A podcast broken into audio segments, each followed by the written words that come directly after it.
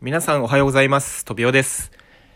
えー今日はめっちゃいい天気ですね。火曜日ですけれども。はい。で、いい天気なのはいいんですけどね、あの、今日、昨日か、昨日の夜、僕寝る前、ぶどうジュースを飲んでですね、さあ寝ようと思ったら、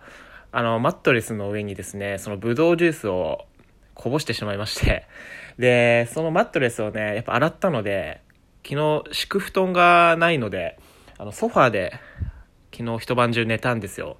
んで、今起きたらめちゃめちゃ首痛くて、あの、多分変な姿勢で寝たから、やっぱ寝違えちゃったんですね、ソファーで寝るから。うん、もうね、最悪ですよ、本当に。まあでも今日一日頑張れば僕明日、明後日ちょっと連休もらってるんで、はい、頑張っていこうと思うんですけれども。で、今日はですね、あのー僕、ちょっと家族ぐるみでの付き合いがある友人がいるんですよ。あの、もう5年以上、そういう付き合いがあって、というか、まあ、家族ぐるみっていうか、あの、僕一人暮らしなんで、その友達の家族がどっか行ったりとか、あの、遊んだりとか、するときに、あの、僕がなんか一人そこに割って入ってるみたいな、そういうなんかちょっと変な状況なんですけど、うんだから最近思ってきたのがね、あの、多分僕のことを、その家族のみんなはね、多分ペットみたいな感じで思ってんじゃないかなって、最近ね、あの、思ったんですよね。あの、なんだろう、パグ、パグ飼ってるみたいな感じなのかな、感覚としては、みたいな、そんな感じなんですよね。はい。でね、あの、その友達にはね、娘が二人いて、で、まだ幼稚園入らないぐらいの、えー娘と、えっ、と、あとは、もう幼稚園この前入ったばっかりの、あの、子がね、二人いるんですけれども、で、なんか、何気なくこの前もね、えっ、と、その友達の家に行って、なんか、お絵描きをみんなでやってたんですよ。で、そしたら、その友達の奥さんがね、あの、いろんなキャラクターを描いてて、で、僕も、その友達も、その友達の奥さんも、もうみんな30代なんですね。だから大体似たような、あの、年齢としては同じぐらいの世代なので、なんか、いろいろね、その学生時代っていうか、若い時に流行ったキャラクターをね、あの、書いてたんですよ。いろいろ。そしたら、その友人の奥さんが、あの、焦げパンっていうね、あの今、あの、サムネの画像にも使ってますけど、あれ焦げパンっていうキャラクターなんですよ。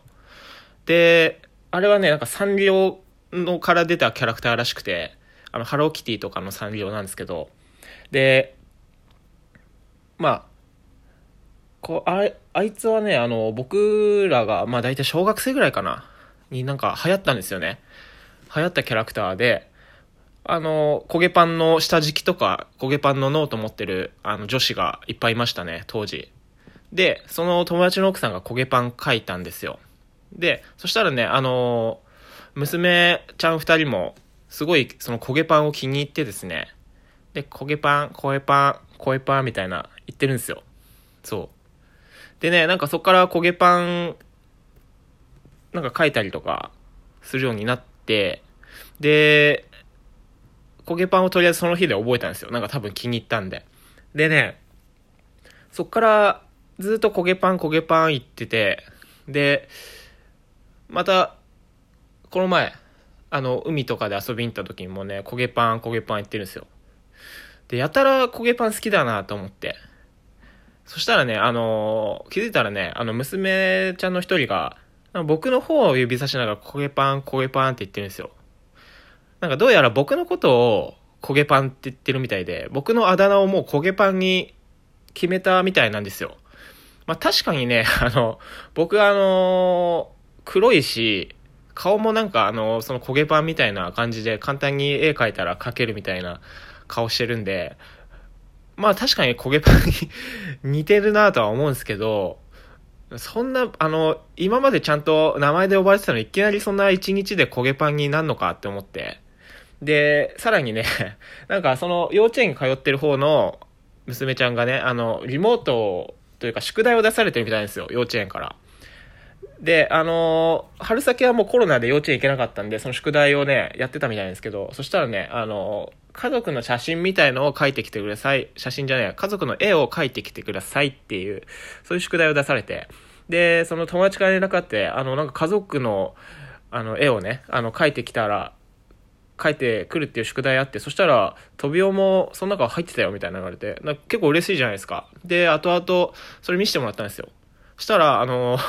その娘ちゃん、僕をね、まあ、ちっちゃめに入れてくれてたんですけど、そしたらまあ、やっぱ顔はね、あの、焦げパンだったんですよね。焦げパンのあの顔まんま描いてて。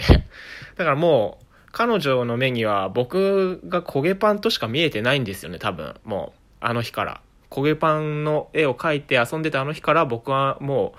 う、あの、焦げパンとして認識されてるんですよね。